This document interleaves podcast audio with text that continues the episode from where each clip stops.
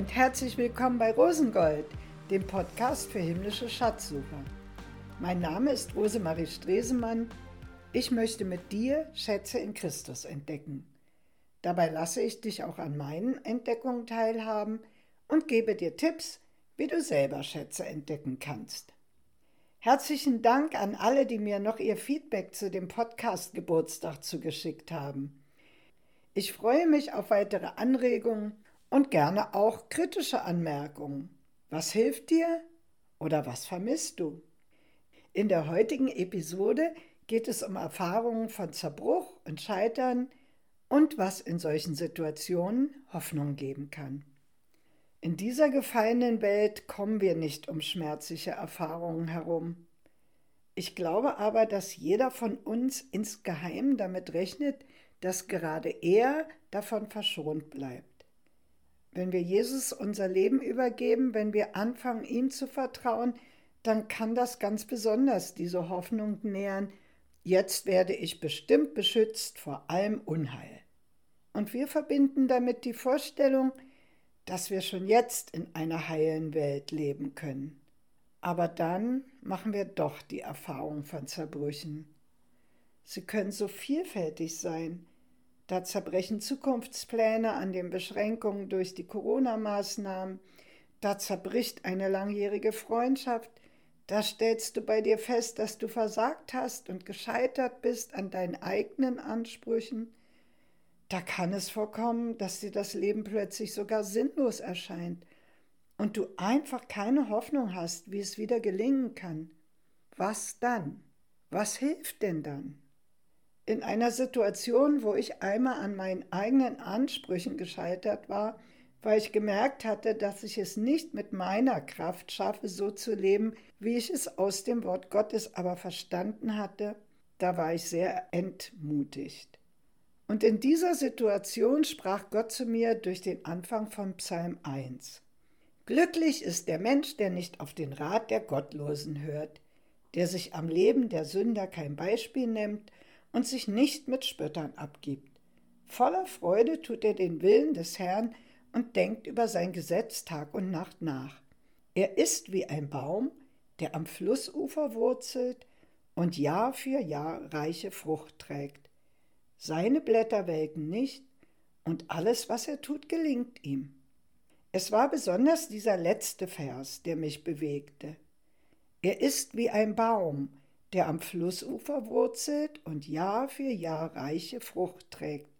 Seine Blätter welken nicht und alles, was er tut, gelingt ihm.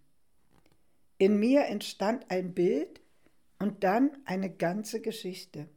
Ich liebe es so sehr, dass Gott zu uns nicht so wissenschaftlich redet, sondern in Bildern und erlebten Geschichten.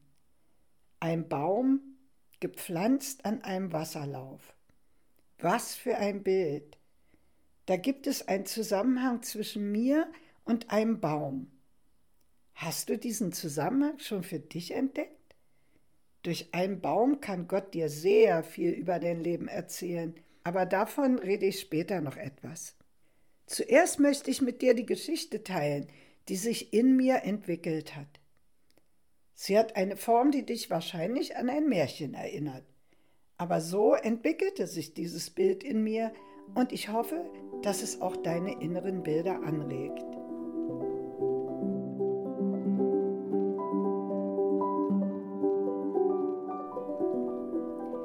In einer kleinen Hütte am Ende des Dorfes lebte einmal ein alter Mann namens Merten. Seine Frau war schon vor vielen Jahren gestorben, die Kinder waren aus dem Haus und in fremde Länder gefahren, so dass niemand da war, der sich um ihn gesorgt hätte. Die Leute im Dorf mieden ihn, denn er war bekannt als ein mürrischer Alter, der niemals lachte und für jeden nur eine bissige Bemerkung hatte. Eines Tages fand Merten in seinem Briefkasten einen Brief. Neugierig, wer ihm denn da wohl schrieb, öffnete er ihn. Er stammte von seinem Nachbarn. Verwundert las er folgenden Text. Lieber Herr Nachbar, ich möchte Ihnen heute dieses kleine Samenkorn als Geschenk senden, denn ich habe beobachtet, wie traurig sie sind. Wenn sie es in die Erde pflanzen, wird es ihnen Hilfe bringen. Mit freundlichen Grüßen, Ihr Nachbar Friedrich. So was, grummelte Merten und war sehr erstaunt. Wo steckt denn das Samenkorn?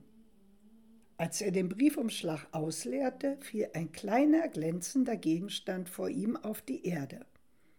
Er bückte sich und hob ihn auf. Nanu, ein goldenes Samenkorn? Was wird das wohl wieder sein? Sicherlich eine neue Bosheit meines Nachbarn. Natürlich, er will mich nur ärgern. Und dann tut er auch noch so freundlich. Ich werde mich doch nicht zum Narren machen und dieses Samenkorn einpflanzen. Laut vor sich hin schimpfend verschwand der Alte im Haus. Er holte ein kleines Kästchen und legte das goldene Samenkorn dort hinein. Dann verschloss er es im Nachttisch. Die Wochen vergingen und Merten wurde immer missmutiger, fand an allem etwas auszusetzen und meckerte noch mehr als je zuvor. Eines Nachts hatte er einen Traum. Ihm träumte, dass er das Samenkorn eingepflanzt hätte und dass aus dem Korn ein wunderschöner Baum herausgewachsen wäre, dessen Früchte ihm außerordentlich gut geschmeckt hätten, so dass er sogar gesungen hatte. Das hatte er seit seiner Kindheit nicht mehr getan. Als er aufwachte, sagte er zu sich Nun, vielleicht ist der Rat mit dem Einpflanzen gar nicht so verkehrt. Du kannst es ja mal versuchen. Nach dem Frühstück schloss er den Nachttisch auf, nahm das Korn vorsichtig heraus und ging damit hinter sein Haus. Er hatte seit Jahren in seinem Garten nicht mehr gearbeitet. Nun war er voller Unkraut, Steinen und Disteln. Er holte eine alte Hacke, die schon ganz verrostet war, und hackte zwischen den Steinen ein kleines Loch. Aber gerade als er das goldene Korn in den Erdboden legen wollte, hörte er eine feine Stimme, die flehte Nein, bitte pflanze mich hier nicht ein. Nanu, dachte der Alte, träume ich denn immer noch? Ein Samenkorn, das sprechen kann? Komisch. Aber nun wagte er doch nicht, das Korn dort in die Erde zu legen, und so machte er sich auf die Suche nach einem geeigneteren Platz. Hm, dort am Waldrand. Dort könnte ein guter Platz zum Wachsen sein, dachte er sich und fing unter den hohen Tannenbäumen an, erneut die Erde aufzuhacken.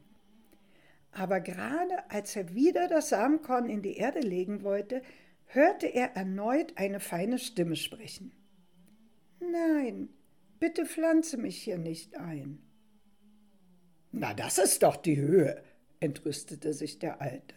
Wo soll ich dich denn dann einpflanzen? Eigentlich meinte Merten diese Frage nicht wirklich ernst. Sie war ihm nur so rausgerutscht. Aber da hörte er auch schon die Antwort. Am Wasser des Lebens. Am Wasser des Lebens? Ja, wo ist das denn? Du musst immer nach Norden gehen, antwortete die feine Stimme. Dann findest du es schon. Der Alte wagte keine weitere Frage mehr zu stellen, denn er spürte, dass das Samenkorn die Wahrheit gesagt hatte. Jetzt musste er sich entscheiden. Brummelnd ging er mit dem Korn in der Hand zum Haus zurück. Nun ja, zu Hause wartet sowieso keiner auf mich. Warum soll ich nicht einfach losgehen und das Wasser des Lebens suchen? So sagte er sich. Nach einer Nacht voller Überlegungen machte er sich dann früh am Morgen zur Wanderschaft bereit. Er packte seinen Rucksack mit allerlei Essbaren und nahm sich einen guten Schluck Wein zum Trinken mit, suchte nach seinem Geld und steckte sich etliche Taler davon ein. Den Rest vergrub er hinter seinem Haus. Dann schaute er auf die Sonne. Sie stand schon im Südwesten. Er drehte sich Richtung Norden und ging los. Um seinen Hals hing ein Brustbeutel. Darin hatte er das goldene Samenkorn versteckt. Nachdem er so einige Stunden durch Wälder und Felder gewandert war, begegnete er an einer Wegbiegung einem anderen alten Mann. Nachdem sie sich begrüßt hatten, kamen sie ins Gespräch über das Woher und Wohin ihrer Reise. Bald hatte Merten verraten, wonach er auf der Suche wäre. Ha, lachte da der andere, das Wasser des Lebens, das findest du doch nie. Ich wollte es auch einmal suchen. Denk nur nicht, dass du der Einzige bist, dem ein goldenes Samenkorn geschenkt worden ist. Ich kenne diese Geschichte. Drei Tage habe ich gesucht und nichts gefunden. Das sind doch bloß Spinnereien. Lass dich nicht an der Nase herumführen. Und mit solch einer Rede schimpfte der andere Wanderer fort, so dass Merten ganz kleinlaut wurde. Nun, drei Tage sind ja auch nicht sehr lange, wagte er einzuwerfen. Was? empörte sich der andere. Lange genug, um zu merken, dass ich mich wie ein Esel benommen habe. Merten wusste nun nicht mehr, was er sagen sollte. Nun, so schnell wollte er aber doch nicht aufgeben. Deshalb verabschiedete er sich von dem anderen Wander und ging jetzt immer schneller Richtung Norden. Vielleicht hat der Wanderer doch recht, sagte er sich, während er weiter marschierte. Wenn das nun alles nicht stimmt, bin ich wirklich der größte Esel, den es gibt, marschiere hier durch die Landschaft, nur um ein goldenes Samenkorn am Wasser des Lebens einpflanzen zu können. Plötzlich war es ihm, als ob er wieder diese feine Stimme hörte. Täuschte er sich oder hatte er wirklich Gib nicht auf, gib nicht auf gehört? Nein, so schnell wollte er wirklich nicht aufgeben. Er dachte wieder an seinen Traum und schritt mit frischem Mut vorwärts. Zum Abend machte er Rast in einer kleinen Herberge.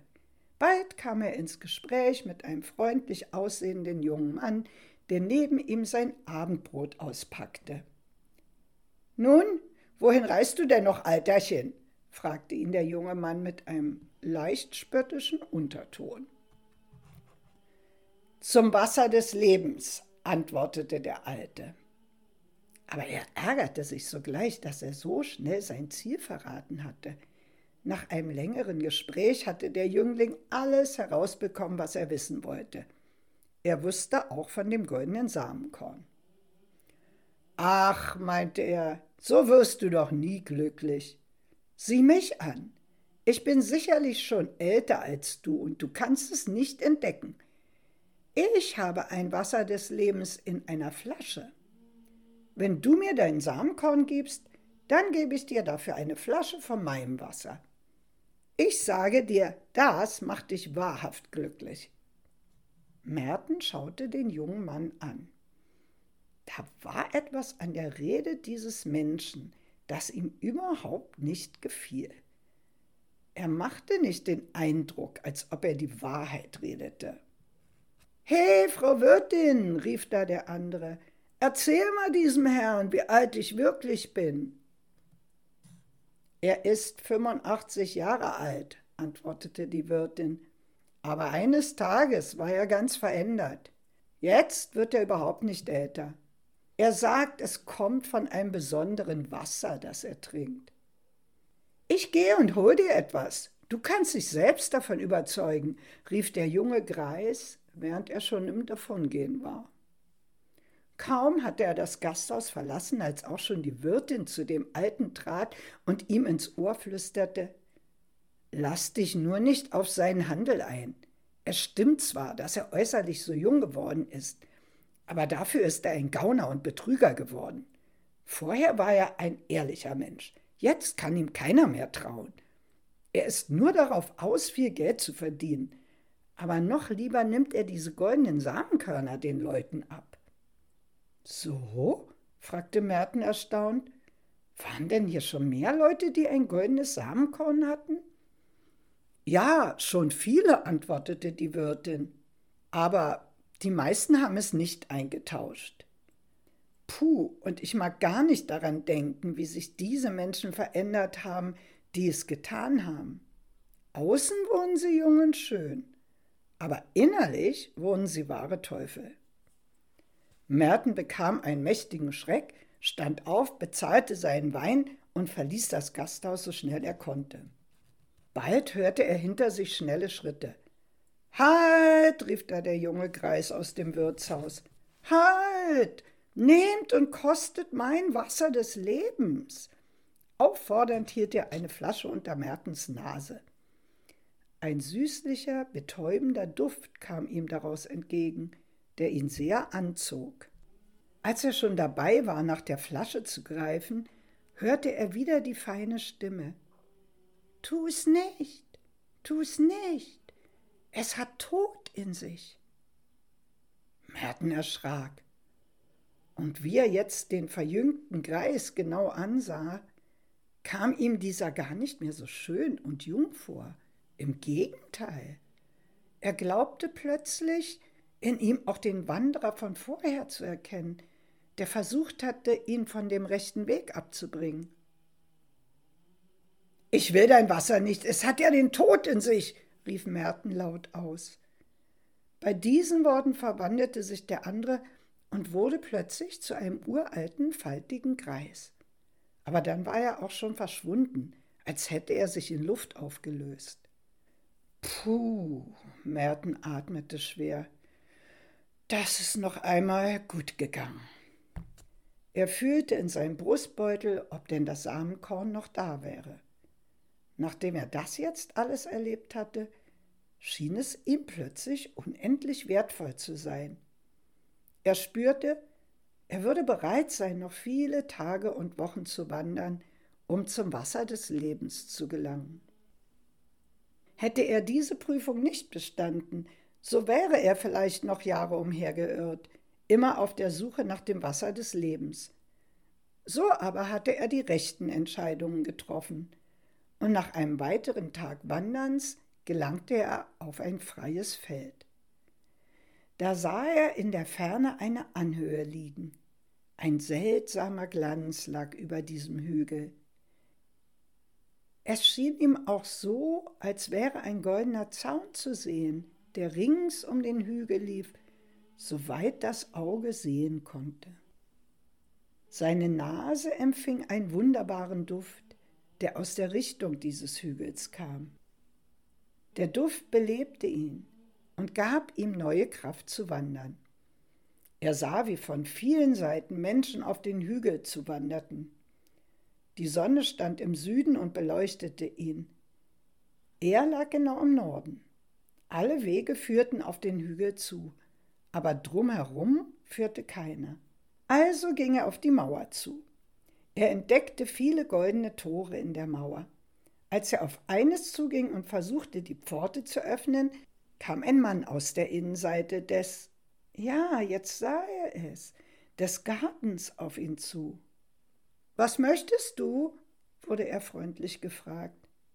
Ich möchte zum Wasser des Lebens. Hast du ein goldenes Samenkorn bei dir?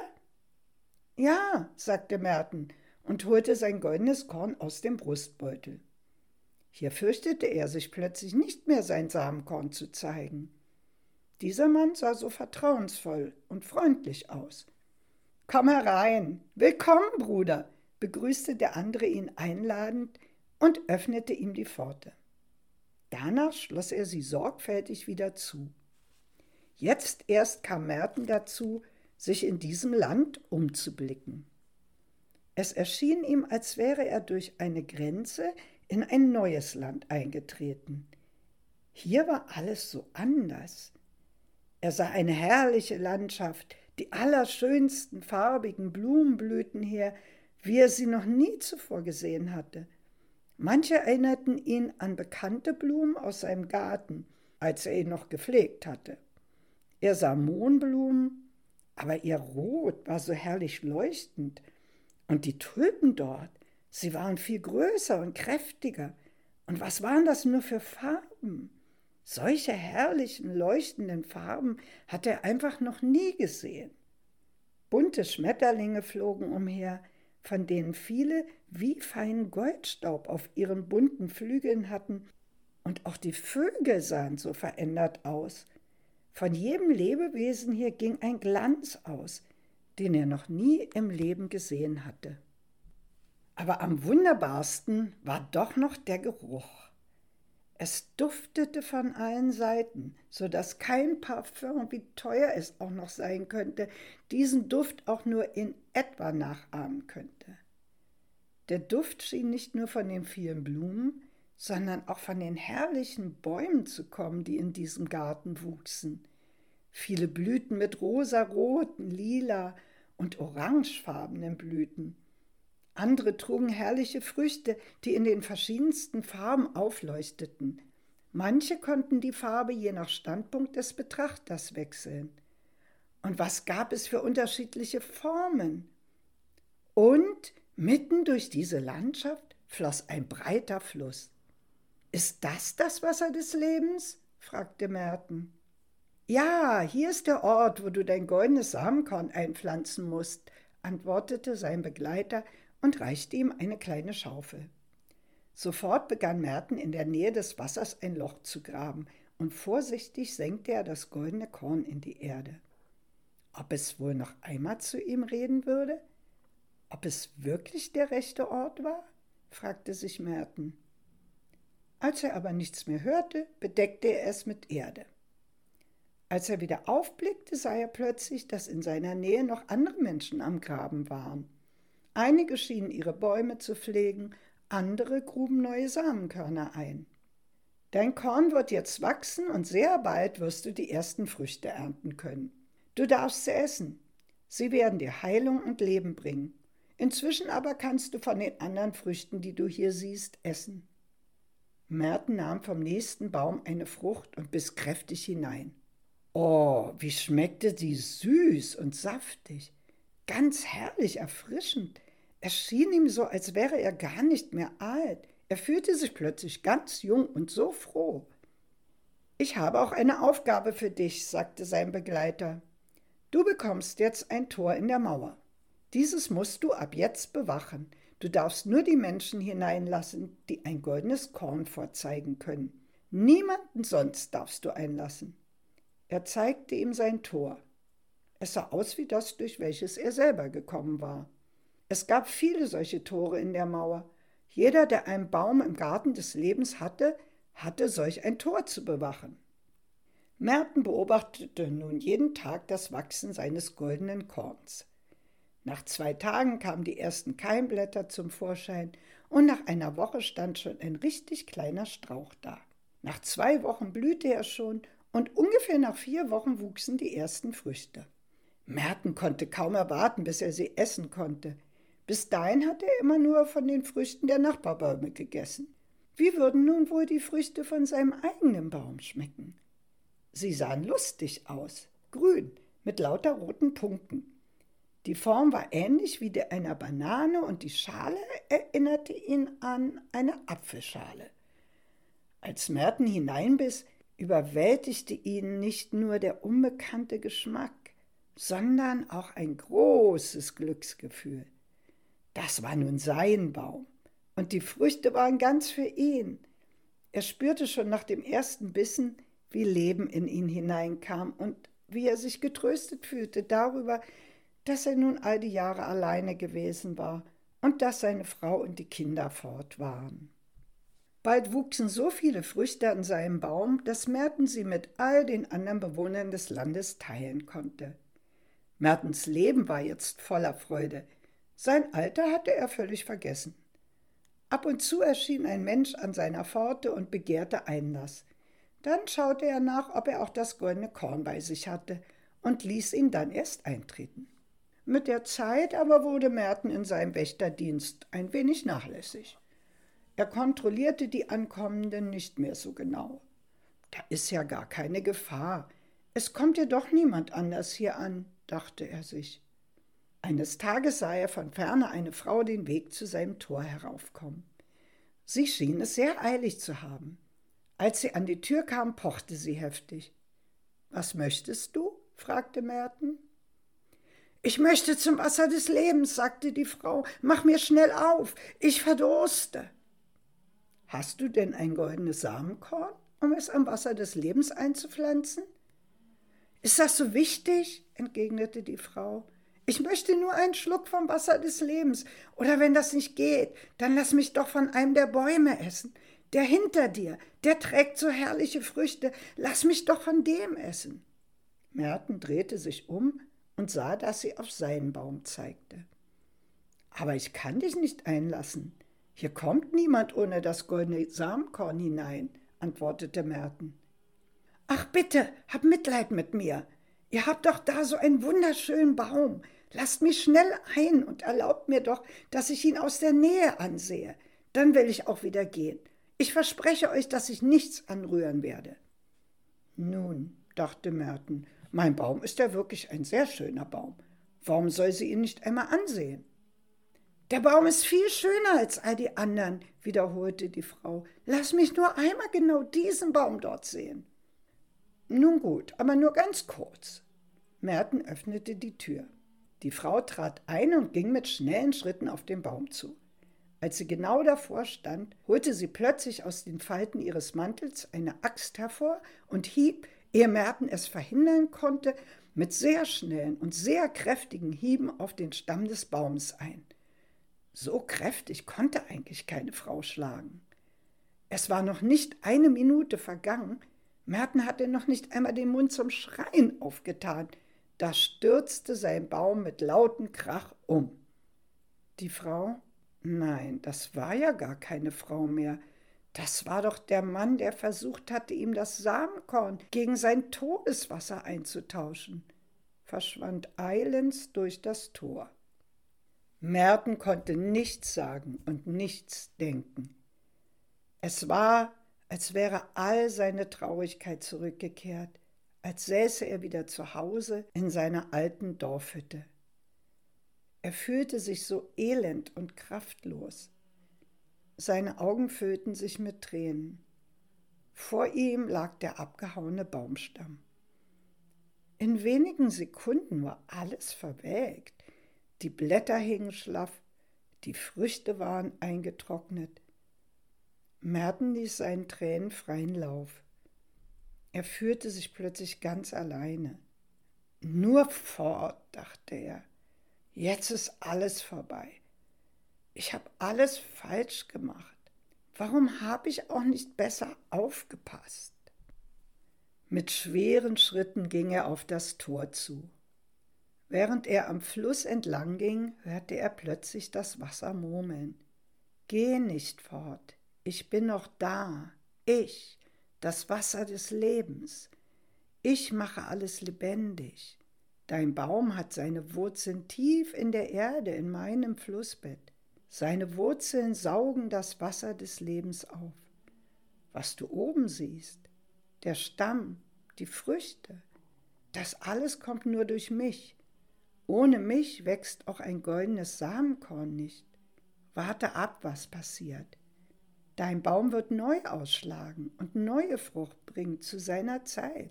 Seine Blätter werden dir Heilung bringen für deinen Kummer. Fürchte dich nicht, glaube nur. Verwundert sah Merten zum Fluss hinunter.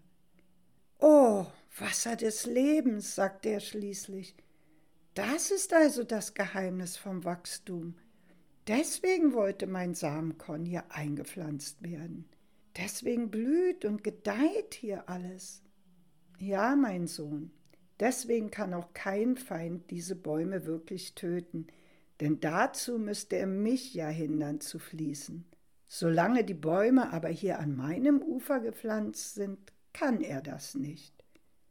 Sieh, mein Sohn, nur der Baum, der direkt am Wasser des Lebens gepflanzt ist, bleibt ewig bestehen seine Wurzeln reichen tief in mich und ich gebe ihnen Kraft, dass sie immer wieder neu ausschlagen können.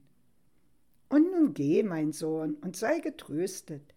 Bewache künftig dein Tor besser als bisher.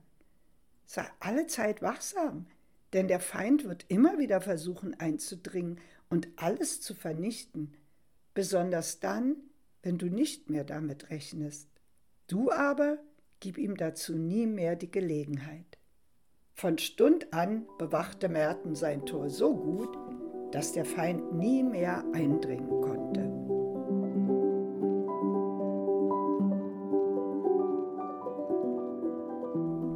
Die Bibel verknüpft immer wieder das Bild des Baumes mit Hoffnung.